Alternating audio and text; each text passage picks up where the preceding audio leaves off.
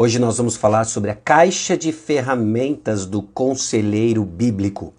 Eu quero trazer para você uma caixa de ferramentas do conselheiro bíblico. Não sei se é o melhor nome, o nome mais adequado, mas aquilo que eu estou chamando de principais passagens bíblicas temáticas. Nós vamos olhar para 15 temas, cada um dos temas, uma ou mais passagens bíblicas, como usá-las na prática do aconselhamento bíblico. Então sejam todos bem-vindos. Uma boa tarde a todos vocês que estão entrando em mais uma live sobre reflexão e aconselhamento bíblico. Deus abençoe ricamente sua vida, tá bom? Vamos orar. Senhor nosso Deus e Pai, obrigado pela oportunidade de refletirmos sobre alguns temas importantes da vida da igreja, tanto no aconselhamento como ministério da palavra formal, quanto no ministério da palavra particular informal.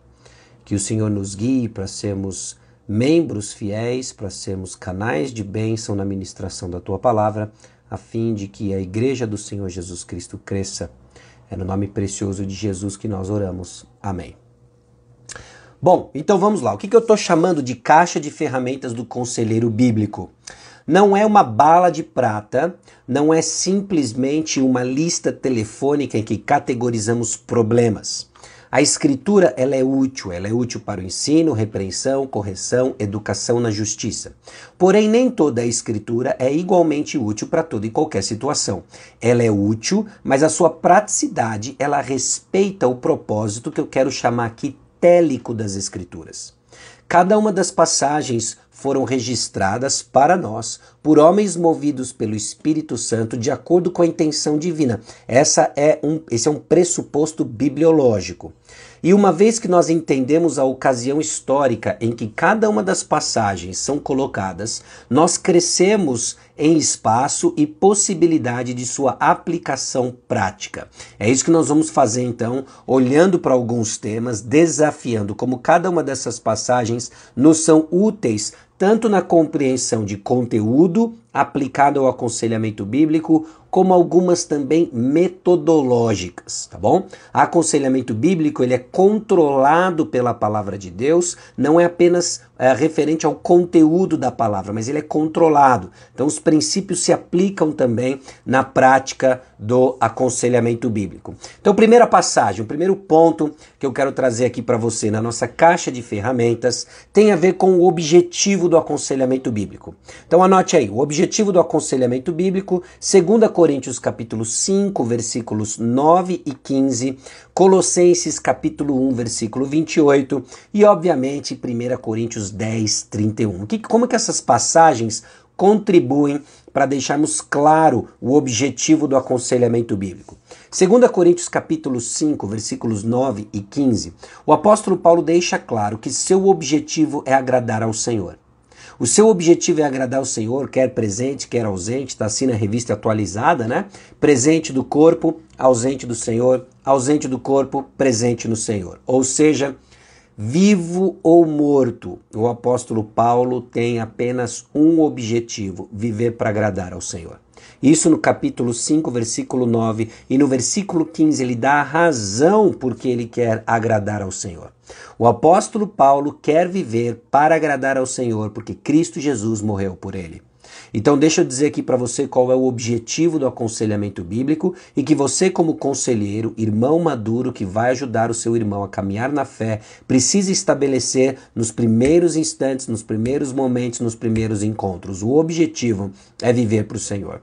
Se não temos esse objetivo claro, nós vamos ficar à deriva e nós vamos rapidamente cair nessa versão cristianizada de terapia, em que buscamos usar a Bíblia para cumprir os objetivos do mundo e não do Senhor. O objetivo do Senhor é que cresçamos em viver vidas agradáveis a Ele. E por agradáveis a Ele é o aroma de Cristo Jesus. Apenas uma pessoa, Deus homem, ouviu uma voz do céu: Este é meu filho amado em quem me comprazo. Então, viver uma vida que agrada ao Senhor é viver uma vida que cresce no caráter de Cristo Jesus. 2 Coríntios 5, 9 2 Coríntios 5,15. Colossenses 1, 21, 28 é a passagem que nós vimos na primeira live, abre parênteses que será regravada, que dá para nós o objetivo da ministração da palavra de apresentar os seus ouvintes perfeito em Cristo Jesus. O objetivo é crescermos a imagem de Cristo Jesus. E Jesus Cristo é a expressão exata da glória de Deus. Então, se nós vamos cumprir 1 Coríntios 10, 31, quer comais, quer bebais ou façais qualquer outra coisa, façam para a glória de Deus, é porque estamos crescendo no caráter de Cristo. Então, você, conselheiro, preste atenção. O objetivo precisa ser claro, precisa ser comunicado. É crescer para viver para o Senhor. Isso brota do coração do Evangelho. Nossa prática e nossa ética vem do coração do Evangelho de vivermos para o Senhor. 2. Vamos falar sobre circunstâncias. Crescer como conselheiro bíblico é também a habilidade de identificar circunstâncias e saber o que de fato é o foco da ministração da palavra. Você não tem poder e é uma tentação muito grande para o conselheiro bíblico a querer a remediar circunstâncias. Você pode abençoar o seu aconselhado, você pode abençoar o irmão da igreja. Muitas vezes somos chamados a justamente a aplicar a palavra de Deus na prática, aliviando circunstâncias. Mas isso não pode ser feito em detrimento do objetivo principal. O objetivo principal é crescermos a imagem de Cristo Jesus. E Romanos capítulo 8, versículos 28 e 29 nos ajuda a entender o lugar das circunstâncias. Todas as coisas cooperam para o bem daqueles que amam a Deus. E o versículo 29 estabelece de que esse bem é o nosso crescimento à imagem de Cristo Jesus. Então, ponto 2, sobre nossas circunstâncias, Romanos capítulo 8, versículos 28 e 29. Ponto 3. Uma ideia sobre conflitos e as dinâmicas dos desejos do coração. Tiago capítulo 4, versículos 1 a 10, dá para nós uma sequência e um entendimento em níveis cada vez mais profundos sobre a razão dos conflitos do nosso coração e por que que eu faço o que eu faço. Se você vai crescer como conselheiro bíblico, como um irmão maduro que vai ajudar os seus irmãos, você também está crescendo numa teologia das motivações. Porque eu faço o que eu faço, porque eu quero o que eu quero. Tiago capítulo 4, versículo 1 lança a pergunta de onde vem guerras e contendas que há entre vós.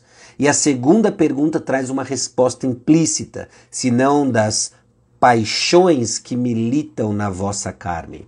Ele reconhece, Tiago reconhece que os desejos, fortes desejos do nosso coração, são os desejos que militam dentro de nós e que está no berço dos conflitos que nós experimentamos entre nós.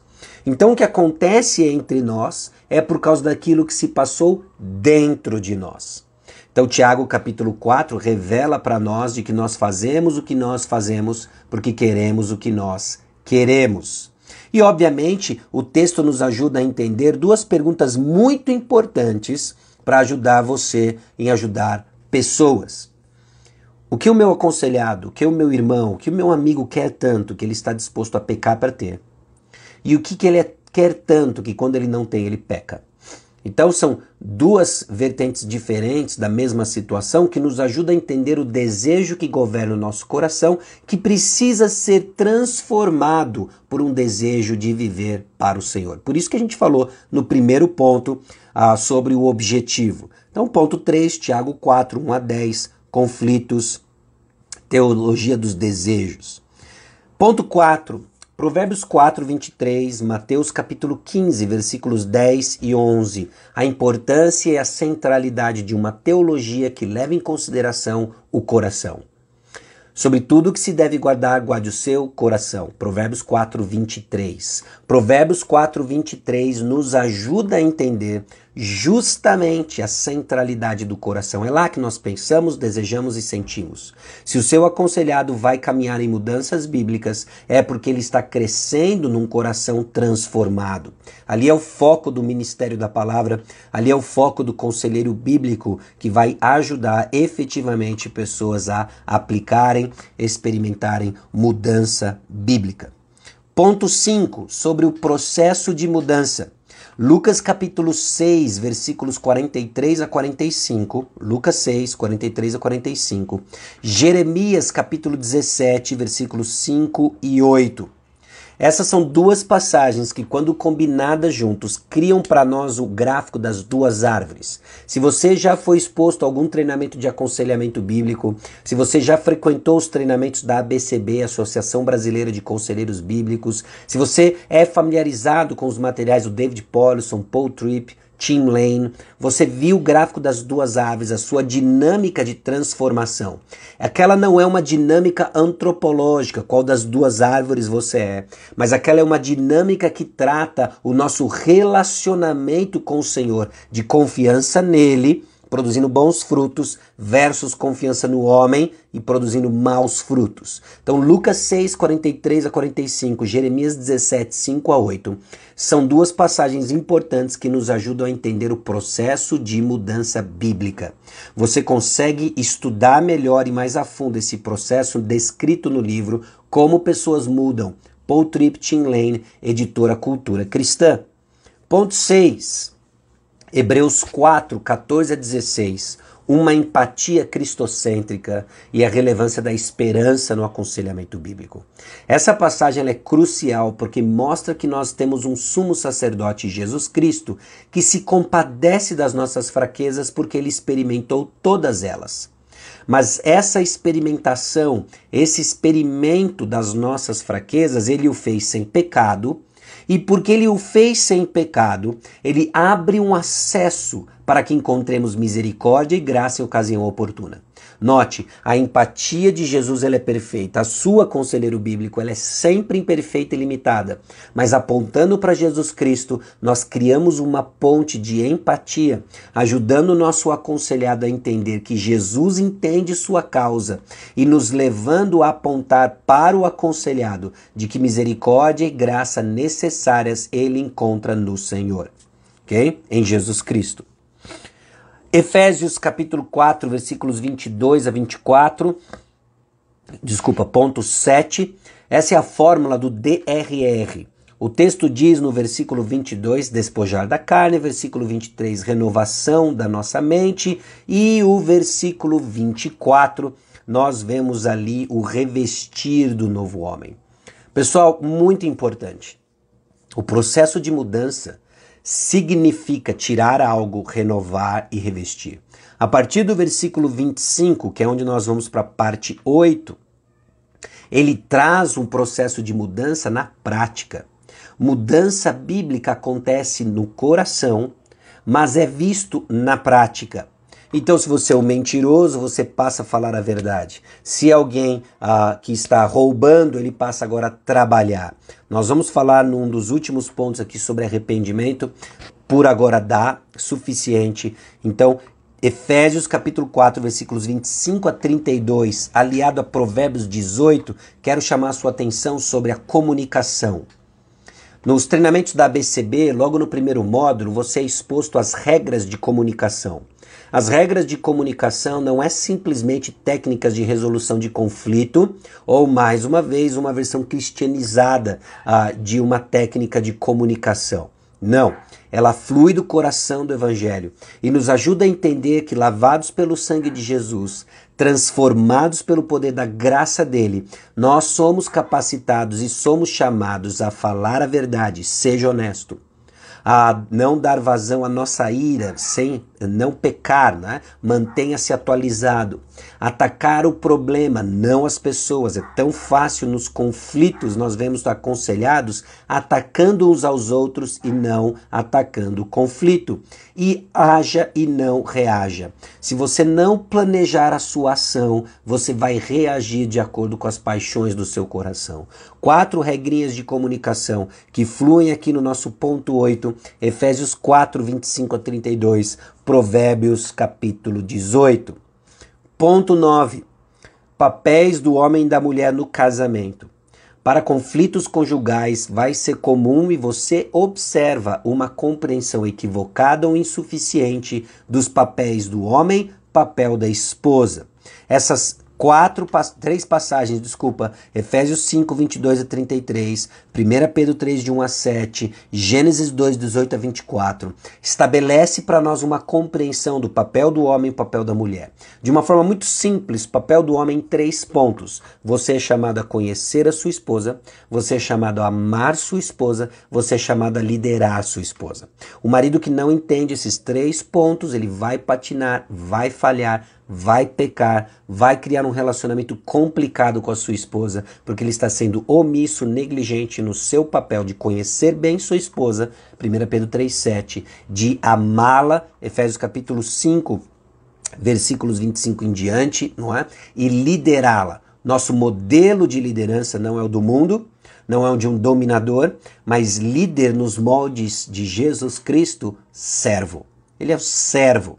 O papel do homem está aí. O papel da mulher, ela é submissa ao seu marido, ela auxilia o seu marido e ela respeita o seu marido. São três papéis importantes que, conforme marido e esposa começam a crescer nos seus respectivos papéis, o casamento começa a andar diferente. Os propósitos do casamento estão ali estatelados em Gênesis capítulo 2, 18 a 24, assim como em tanta a boa teologia, a bom e boas passagens sobre o assunto. Ponto 10. Lidando com aconselhamento bíblico, vai ter um tema que vai ser comum e você precisa ter uma teologia ajustada e saber o que você pensa sobre o assunto. Perdão. Perdão. Se fala de perdão hoje simplesmente como uma emoção, não mais como uma transação. E o problema disso é que fica centrado no ofendido e nós não cumprimos o propósito para o qual o Senhor nos chama a perdoar uns aos outros, reconciliação, ganhar o ofensor. Então anota aí, Mateus 18, 21 a 35 e Efésios 4, 32. São apenas duas passagens, poderíamos falar de tantas outras que nos ajudam a pensar a, é, a ter uma visão clara do que é requerido do perdão, dos propósitos do perdão. 11. Ah, falando sobre emoções, uma bem comum aqui, ansiedade. Mateus 6, 25 a 34, Filipenses 4, 6 a 9, ah, 1 Pedro capítulo 5, versículos 6 e 7. Essas são passagens importantes que lidam com a questão de ansiedade e você se tornando cada vez mais familiarizado com essas passagens vai aumentar as suas caixa, a sua caixa de ferramentas do aconselhamento bíblico. 12. Imoralidade sexual. Provérbios capítulo 5, 6 e 7 e 1 Tessalonicenses 4, 1 a 8 não são as únicas passagens que tratam o assunto, mas são passagens que tratam o assunto de maneira abrangente. Estar familiarizado com essas passagens vai lhe ajudar a encorajar aqueles que estão pecando de forma habitual na área sexual. ok? Então, 1 Tessalonicenses 4, de 1 a 8, Provérbios capítulos 5, 6 e 7. 13. Confissão.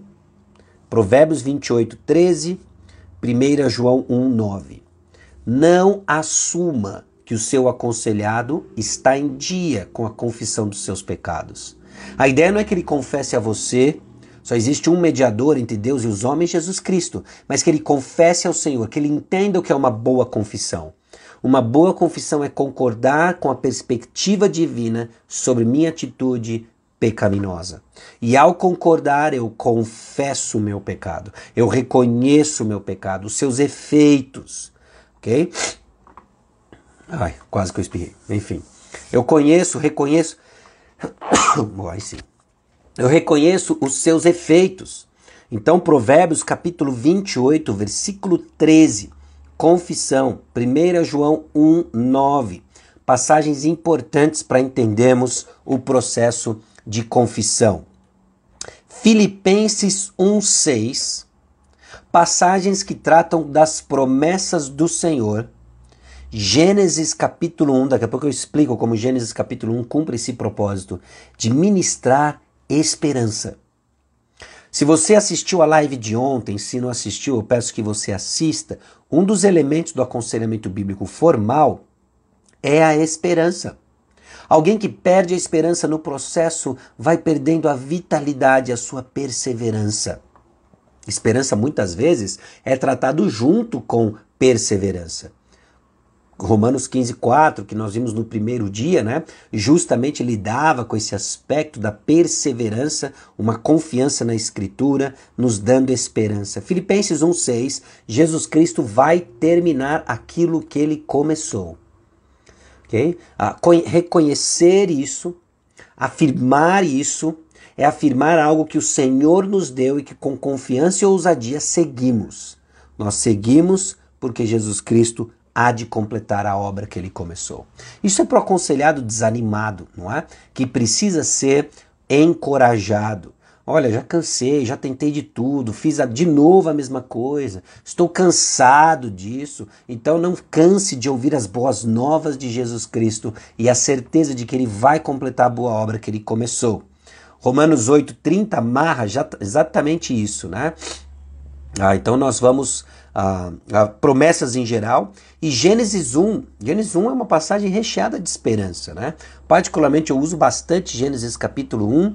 No princípio criou Deus os céus e a terra, a terra, porém, estava sem forma e vazia. E a partir então do versículo 3, nós vemos como o Senhor constantemente ele está e disse, também disse Deus. Então falando disse, Deus transforma o que não tem forma e vazio em algo com forma e cheio por meio da sua palavra. Deus estabelece ordem por meio da sua palavra. Então aí que está a esperança de Gênesis capítulo 1. E nós vemos simplesmente, né, de Gênesis a Apocalipse, a constância em que a palavra de Deus cria os propósitos divinos. A palavra de Deus dá cabo aos propósitos divinos, fonte de esperança. E décimo quinto ponto, ah, por último e não menos importante, arrependimento. Deixa eu passar para você algumas passagens importantes para você entender, crescer com uma visão bíblica de aconselhamento, de arrependimento, ok? Então vamos lá. Uh, Esdras 9 é a sequência dos capítulos 9 agora, tá bom?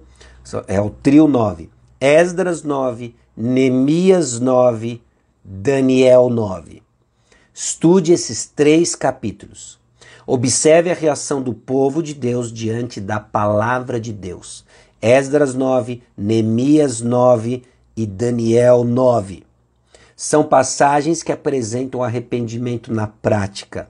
Você precisa estar familiarizado com esse conceito porque você vai ser desafiado, você vai ser provado em avaliar e até certo ponto julgar o arrependimento do seu aconselhado.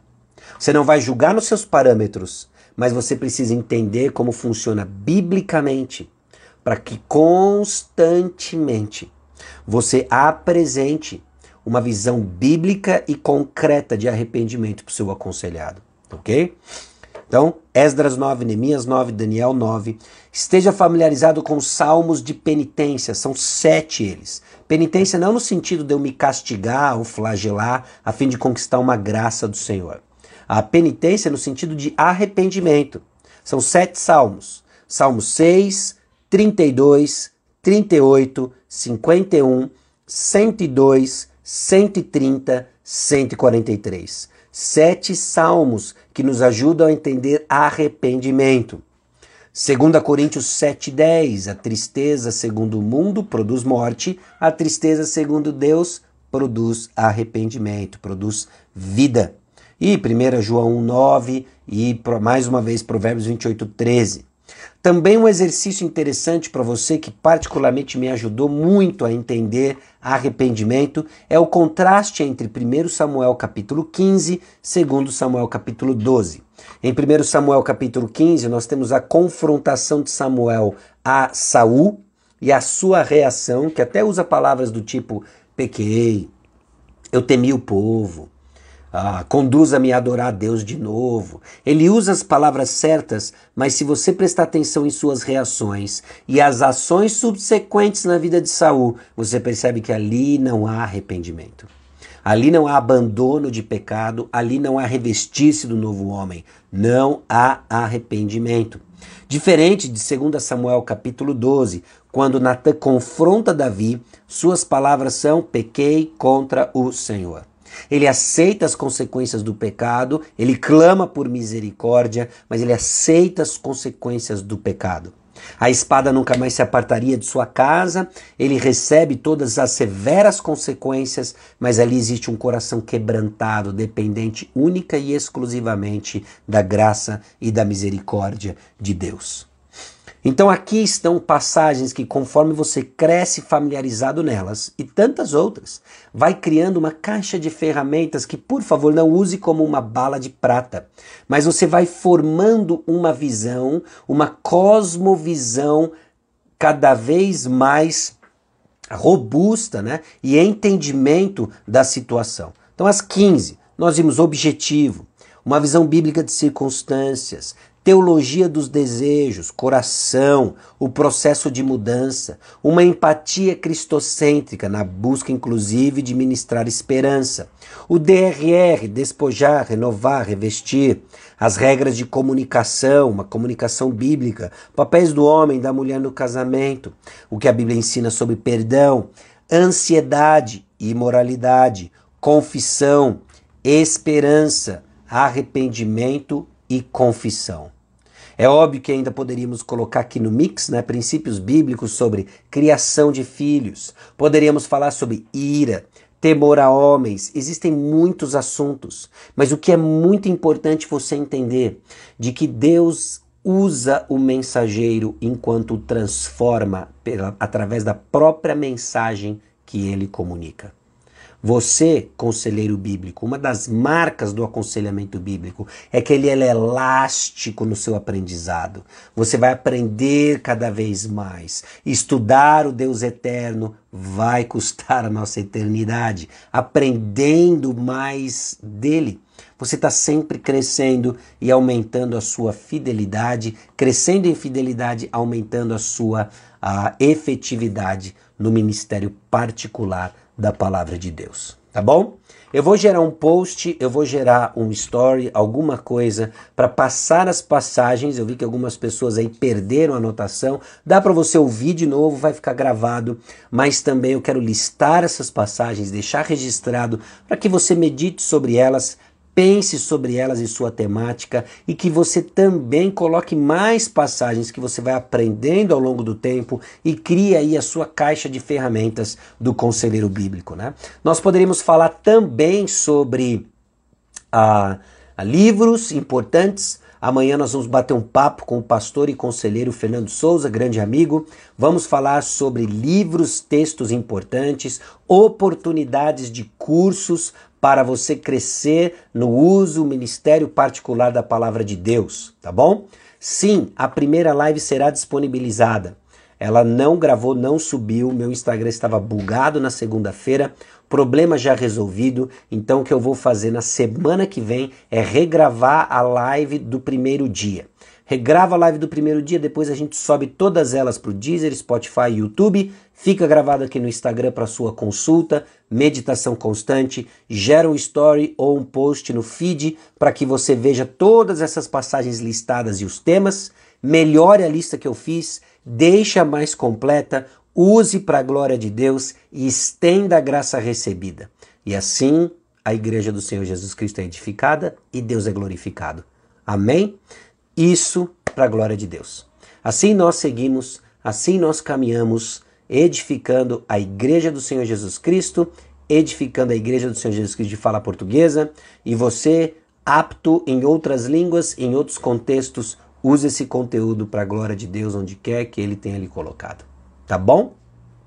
Bom, tem muita coisa que ficou de fora, né? Nós poderíamos ter falado sobre a a, a questão de resolução de conflitos, poderíamos ter falado sobre aspectos emocionais, né? enfim. E vamos falar mais sobre isso. A Estela que está perguntando sobre o curso de continuação do Introdução. Muito bom. Estela, eu tenho novidade para você amanhã, mas guarde o seu último final de semana de abril, tá bom? 29 e 30 de abril. Vamos agora deixar mais claros e mais específicos os processos críticos do aconselhamento bíblico. Então, sabe aquela sensação de patinar? Você tem uma ideia do processo, mas muitas vezes esbarra na prática. Quais são os passos críticos do aconselhamento bíblico? Nós vamos falar sobre isso no curso dos dias 29 e 30. Tá bom, Estela? Então, espero que contribua naquele nossos mesmo esquema e horário, sexta-noite, sábado, manhã e tarde. E assim a gente continua crescendo como conselheiro bíblico e oferecendo coisas para vocês. O curso de introdução que eu acho que é isso que a Estela fez referência, né? Que ela fez o ano passado. Ah, ele era para ter sido gravado em janeiro. E aí teve uma série de problemas pessoais, né? A Covid visitou nossa casa, embanonou a questão de datas, mas é uma ideia ainda deixar gravado o curso de introdução. E depois que essas lives subirem lá no meu canal do YouTube, você vai ter três grandes aulas sobre os processos do aconselhamento bíblico, ah, que você pode ali desfrutar e assistir, tá bom? Então, o curso, Mari, ele é ao vivo, mas ele fica gravado. Então, quem não pode assistir ao vivo, pode assistir a versão gravada depois. A grande vantagem de assistir ao vivo é que a gente tem um tempo de interação. Se não é possível você interagir ou estar lá ao vivo, ele fica gravado e você vai ter acesso à plataforma, tá bom? Ah, processos críticos do aconselhamento bíblico. Ok? Então, como fazer os cristãos terem um aconselhamento bíblico como importante na igreja local? Excelente pergunta. A pergunta que grande parte define o direcionamento do meu ministério pessoal, tá bom? Ah, de que não tem uma receita de bolo. Mas o que nós vemos é que Deus, na sua graça, usa a palavra proclamada. Não tem outro jeito senão o ensino consistente. Então, você que está assistindo e você tem uma posição de ensino, uma responsabilidade de ensino, Use as oportunidades que lhe são dadas para ministrar a importância do aconselhamento bíblico na igreja local. Se você não está nessa condição, talvez seja o seu caso, Léo, você já é convicto do aconselhamento bíblico, olha ao seu redor, não é uma igreja que está nessa direção. O que você pode fazer para abençoar o seu pastor, para abençoar a liderança, é se dispor a discipular pessoas. Se dispõe a discipular pessoas. Ah, eu não conheço um pastor sério buscando crescer em fidelidade que vá achar ruim esse tipo de pedido do irmão. Aliás, é bem possível de que o seu pastor esteja sobrecarregado, ele esteja lutando sempre com sentimento de inadequação, ele deve estar havendo muito mais coisa para fazer do que tempo, habilidade e disponibilidade para ser feito. E quando alguém se aproxima e diz, pastor, eu estou à disposição para discipular alguém, você tem alguém que você gostaria que eu acompanhasse, que eu acompanhasse num processo que eu mesmo tenho aprendido ah, na leitura bíblica, leitura de bons livros, não é? Ele vai indicar para você nomes. Você marca isso, marca esses encontros, faça um bom planejamento, um bom plano de crescimento e mudança. E conforme essas pessoas vão sendo transformadas no meio da igreja, você vai proclamar uma voz muito alta da graça de Deus que transforma pessoas. Ok? Então, dependendo da sua posição, se você tem esse, essa função pública da palavra de Deus, ah, ensine. Se você não tem, se disponha para ajudar no seu âmbito de influência. Vai ser uma voz alta, ok? Bom, não sei se tem mais alguma pergunta, alguma dúvida. Amanhã, ao meio-dia, se Deus quiser, nós vamos conversar sobre como crescer como conselheiro bíblico. Ok, Leia ah, colocou algo aqui de pessoal, né? Mas eu acredito que a gente consegue colocar de uma forma geral que se aplica a todos, né? Passando por diversas provações, parece que estou descendo ladeira abaixo, estou aflita, não é? Ah, Leia, deixa eu dizer uma coisa para você, né? Por vezes, o Senhor nos coloca em situações em que nós não temos para onde olhar, senão para cima, senão para o Senhor. Nós só vamos entender que Cristo é tudo quando não tivermos mais nada. Nós crescemos nessa direção, compreendendo que Cristo é tudo, quando ele administra provações e nós não temos mais nada.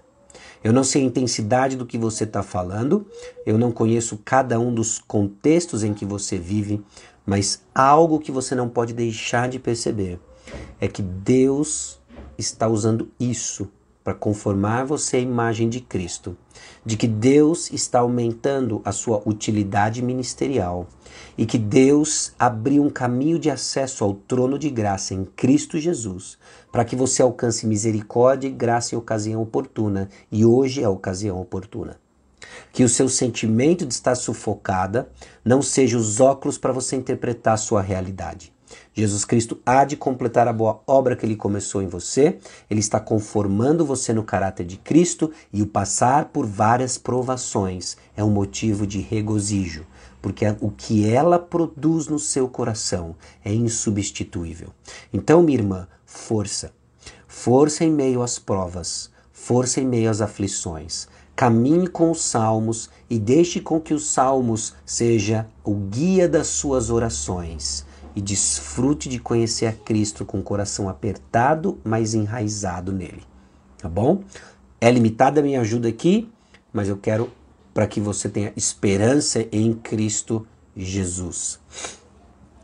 Pastor, poderia indicar alguns livros? Posso amanhã, meio-dia, eu e o pastor Fernando vamos falar sobre muitos cursos, livros, como crescer como conselheiro bíblico, como que você pode se posicionar para continuar crescendo, não só metodologicamente, mas em exposição a temas. Então amanhã nós vamos falar sobre os livros. Hoje eu queria dar para vocês essas passagens, nós vamos gerar o conteúdo para que fique marcado aí para você e fique ligado porque em breve elas sobem nas outras plataformas, depois que eu gravar a live de segunda-feira que ficou para fora aí em função dos problemas técnicos, tá bom? Ah, eu não posso dar certeza ainda do dia certo, mas eu estou planejando um espaço bacana na semana que vem para gravar a live do primeiro dia. Nós vamos definir aconselhamento bíblico com o Ministério da Palavra, abrindo algumas passagens importantes e eu quero ajudar você a enxergar isso. Um grande abraço para você, vamos orar e assim nós encerramos nossa live de hoje. Senhor, obrigado a Deus porque a tua palavra ela é abrangente, robusta, profunda, lida com tantos temas e nos ajuda a enxergar o mundo de acordo com os óculos do Criador. Abençoe a cada um dos ouvintes, agora ao vivo, depois, posteriormente, numa compreensão mais profunda da tua palavra, numa aplicação mais profunda, ó Deus, da tua palavra, a fim de que apresentemos todo o homem perfeito em Cristo Jesus. É no nome precioso de Jesus que nós oramos. Amém. Deus abençoe. E amanhã, ah, Deus abençoe você, Leia, também. Aliás, se você está aqui ouvindo, oremos pela Leia. Faça esse propósito. Deus conhece, Deus sabe. E assim Ele usa e escuta as nossas orações. Deus abençoe vocês. Até amanhã, se Deus quiser. Tchau, tchau.